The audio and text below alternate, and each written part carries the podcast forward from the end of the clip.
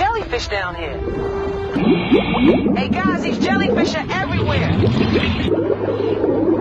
I can't get them off of me.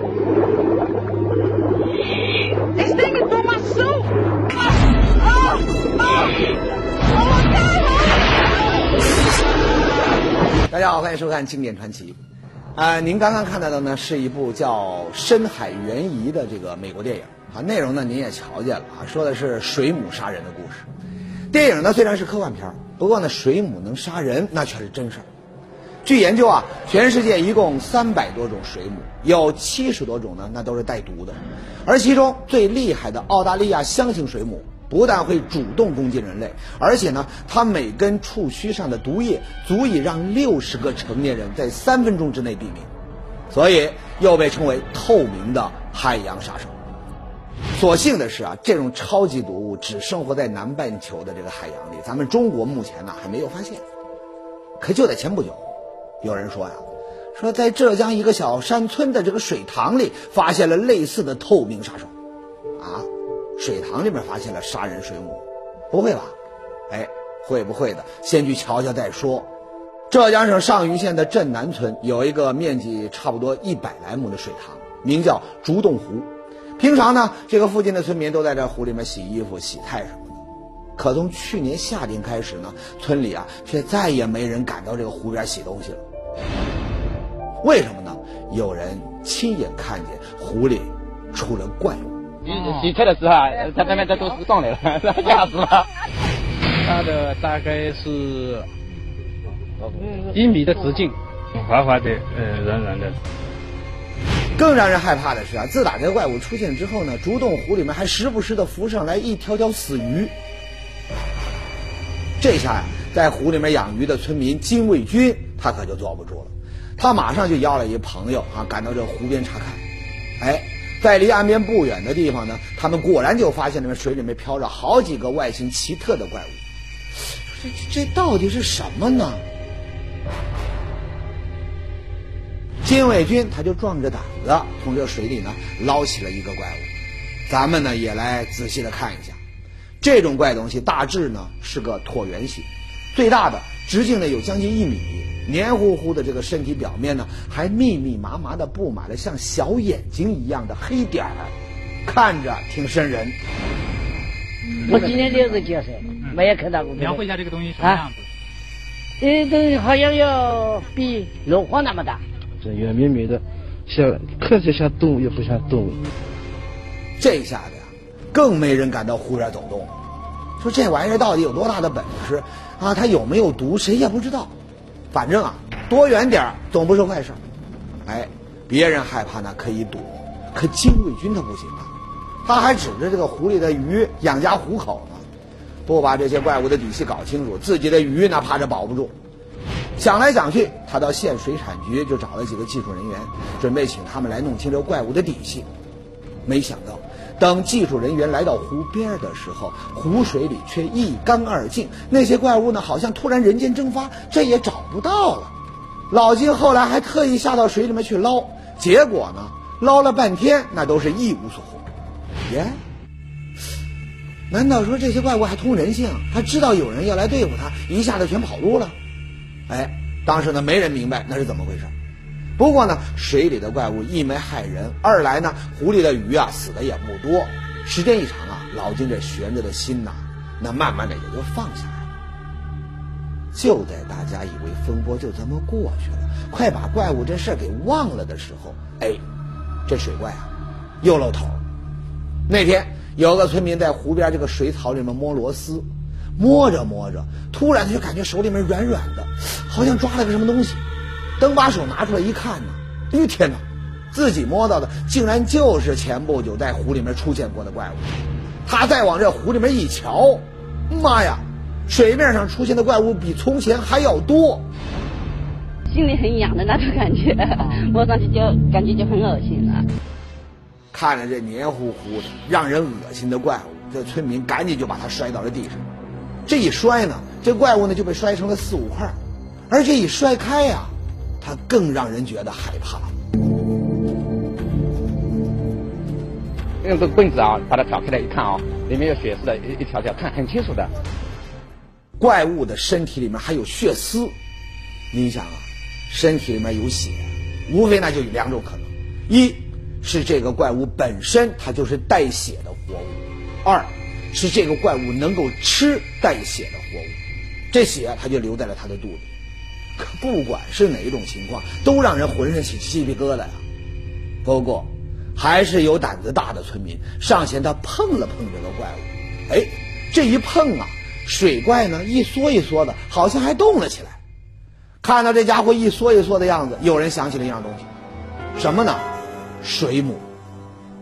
水母，大家就算没有见过真的啊，那也在电视里面见过，样子呢跟这怪物差不多，那都是全身透明、软乎乎的。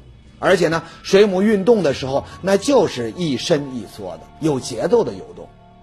难道说这家伙会是水母？带着疑问，村民就请来了这方面的专家。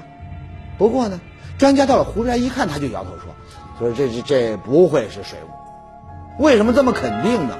原来专家知道，体积大的这个水母，那都是生活在海洋里。”内陆淡水里面虽说也有水母存在，可它们都是个头很小，体积如此庞大的水母，在海里面那都少见。所以，竹洞湖里的怪物它不可能是某种水母。另外，经过长时间的仔细观察，专家呢还发现这些水怪其实啊根本就不会动。村民们看到它在水里面好像是在一伸一缩的，其实呢那都是水流带动的。也就是说。怪物它应该不是个活物，可是不是活物，它怎么会突然从湖里面冒出来？消失一段时间之后，它怎么又露面了？对于竹洞湖里面那个黏糊糊的怪物，专家呢排除了它是水母的可能，还认为啊它不是个有生命的东西。那么这玩意儿还能是什么？哎，金卫军呢拿着这个怪物在太阳底下是左看右看，突然。他就想起了自己小时候看过一个东西，青蛙那个子那个。金伟军说的青蛙子啊，它就是这个青蛙的卵。哎，这种东西呢，年轻点的，还有这城里长大的观众呢，估计是从来没见过。不过呢，年纪大点的，在农村生活过的观众啊，那肯定见过。青蛙的卵呢，有小米粒儿那么大，黑色的，外面呢还有一层透明的黏糊糊的膜。这小蝌蚪啊。就是从这样的卵里面孵出来的，而且呢，这个青蛙产卵那不是一个两个，而是成百上千个，它粘在一块儿下的。哎，那老金就想了，他说是不是哪种青蛙特别能产卵，结成了这样的一个超级大卵球呢？可惜啊，老金刚把自己的想法跟这专家一说，人家就很肯定的说，不可能，青蛙卵不会成一大球的。青蛙卵是就是它，它那个什么，它那个就就一般都在水就是水草边上聚集，它会聚集在一起，但它会我我以前见过它是没规则的，它不会说形成这样的一个一个一个大球很规则的一个大球状的。没错，很多村民也说青蛙卵他们都见过，确实不是这个样子，而且呢，当时根本就不是青蛙产卵的这个季节，哎。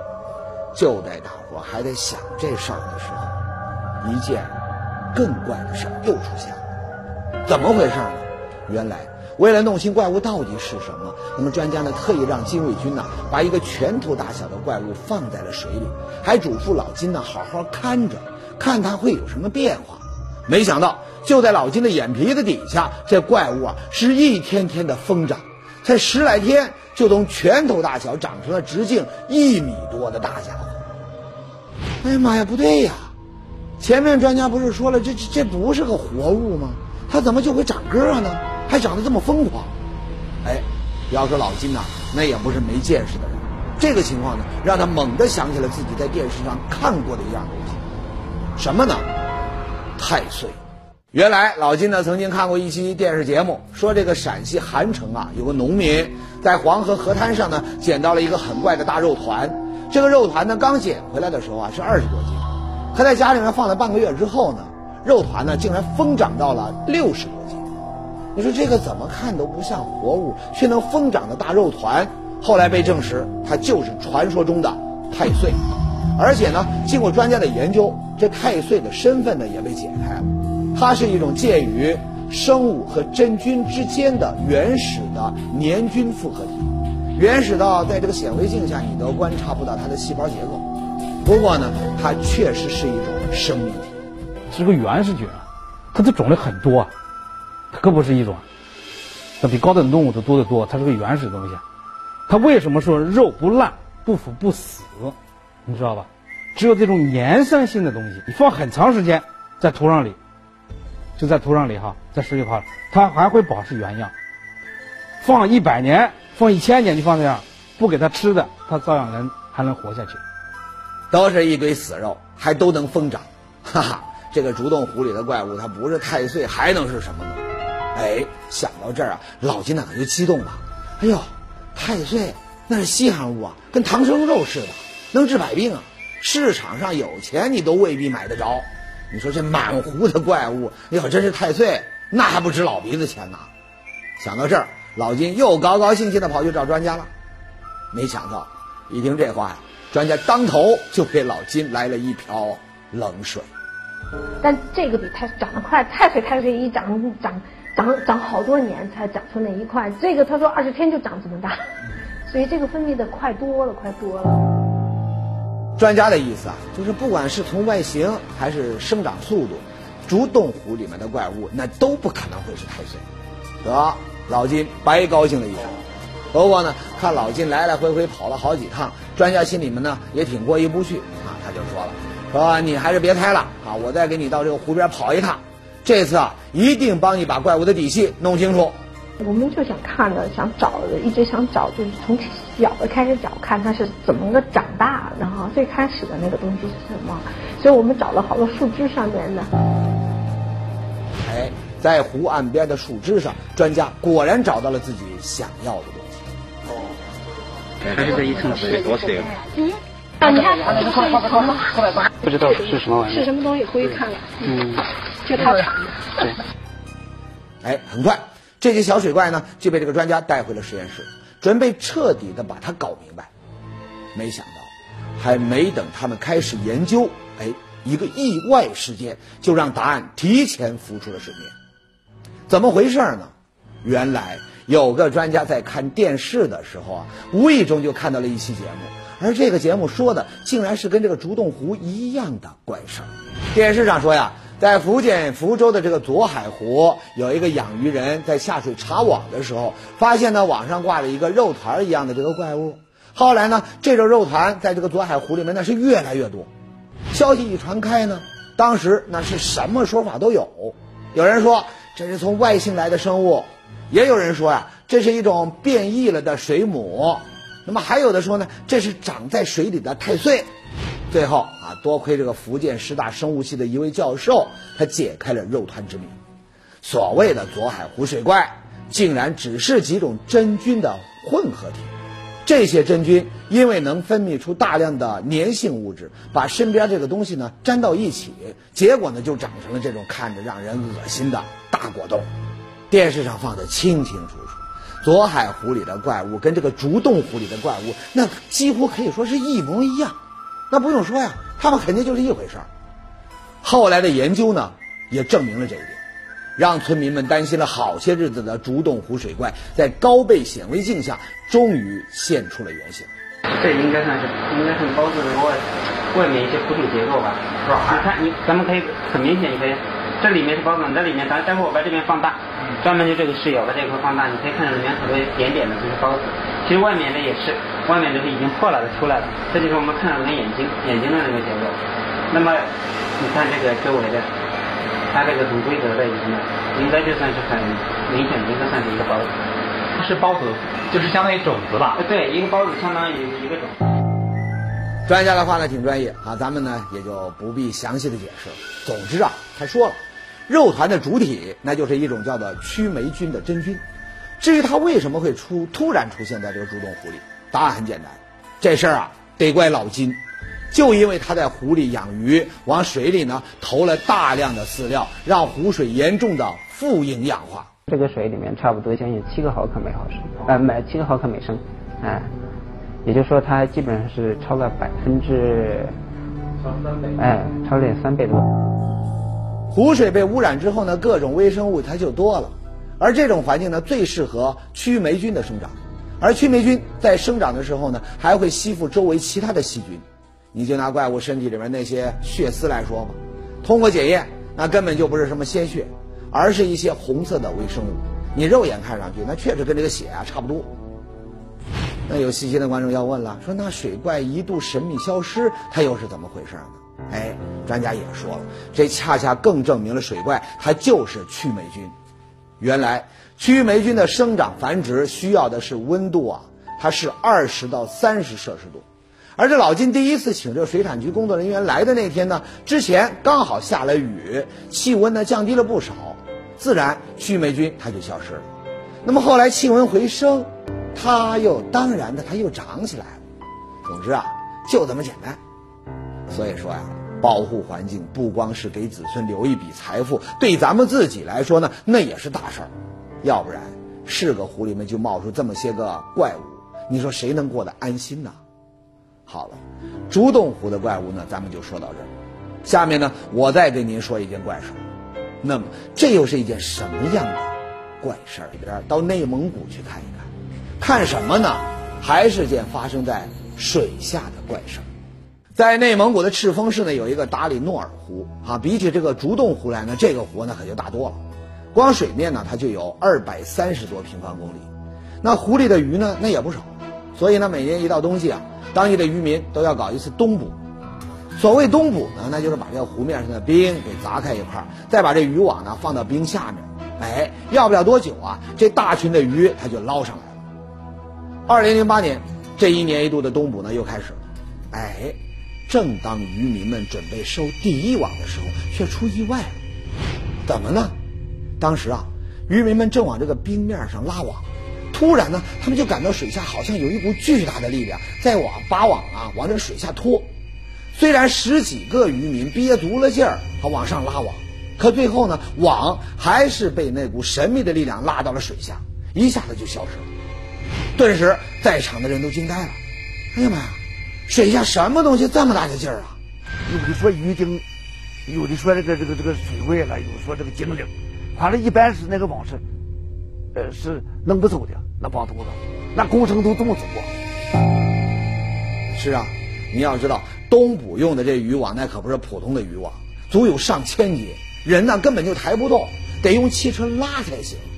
现如今，这么重的这个渔网，它竟然都被拖走了。你说是鱼，它让人没法信呢。不过呢，当时大伙也顾不上想那么多了，最重要的，嗯，是得先把这个渔网给找。人们在冰上打了一个又一个的窟窿，找遍了周围几百米的地方，那也没有发现渔网的踪影。大家伙就傻了，哎呦，这一个网兜子十几万块钱啊，那不是小钱项。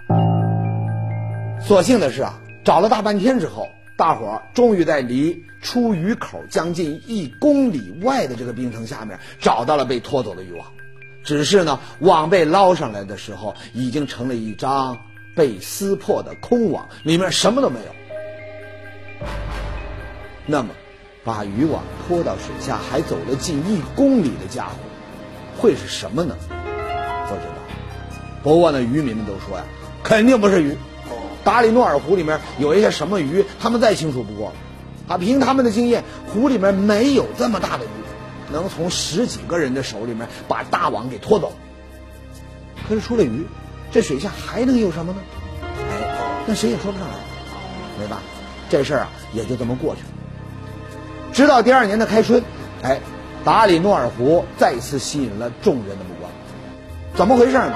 原来湖面解冻之后，当地有一个摄影爱好者呢，到这个湖边拍照，没想到拍着拍着，这个照相机镜头里面出现了一个怪东西。我就那天那天过来也是拍一些风景照什么的。有些鸭子啦、水鸟这些东西啊，我找看见一个东西，一个黑乎乎的东西，哦，感觉挺大的。一开始我感觉是个木头似的，像是木头，然哦，但是呢，看了看它又不像，它游的特别快，然后一会儿没了，一会出来了，就那种的。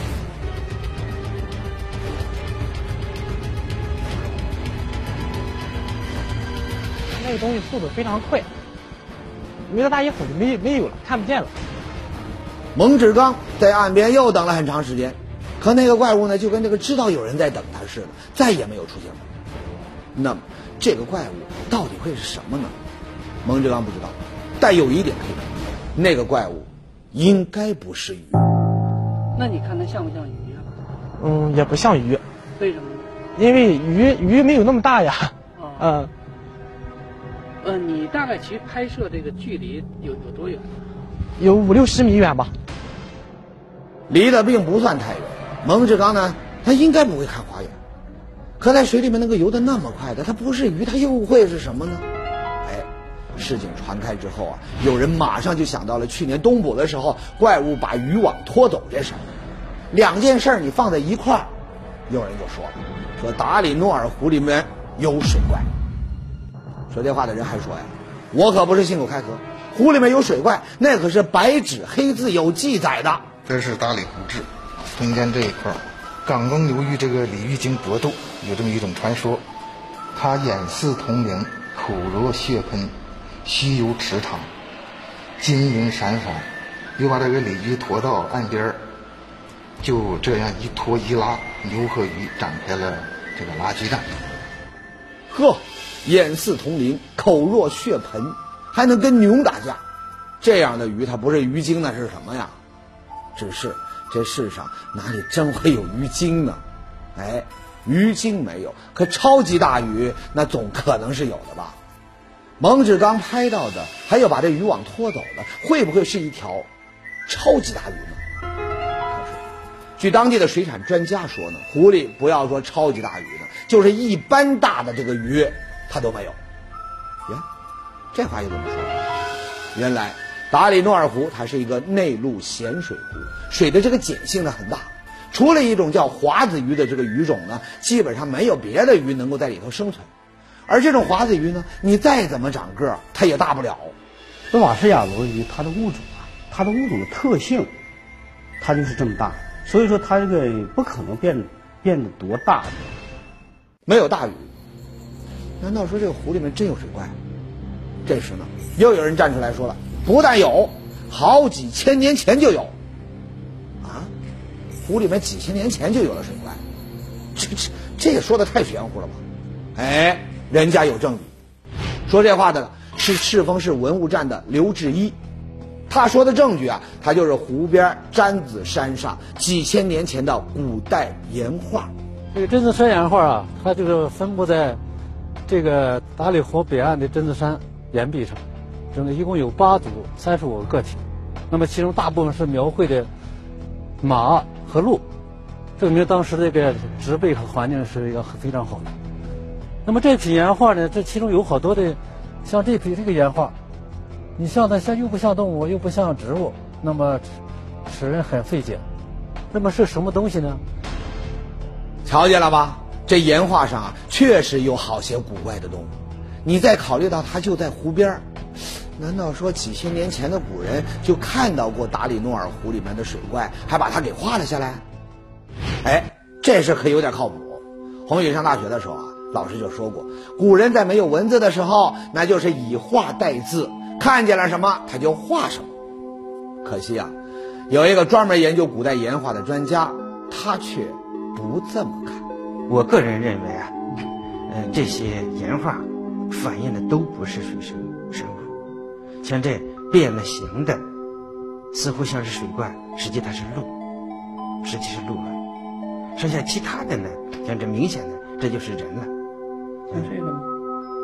呃，这是可能是造化受到破坏，或者是不完整的。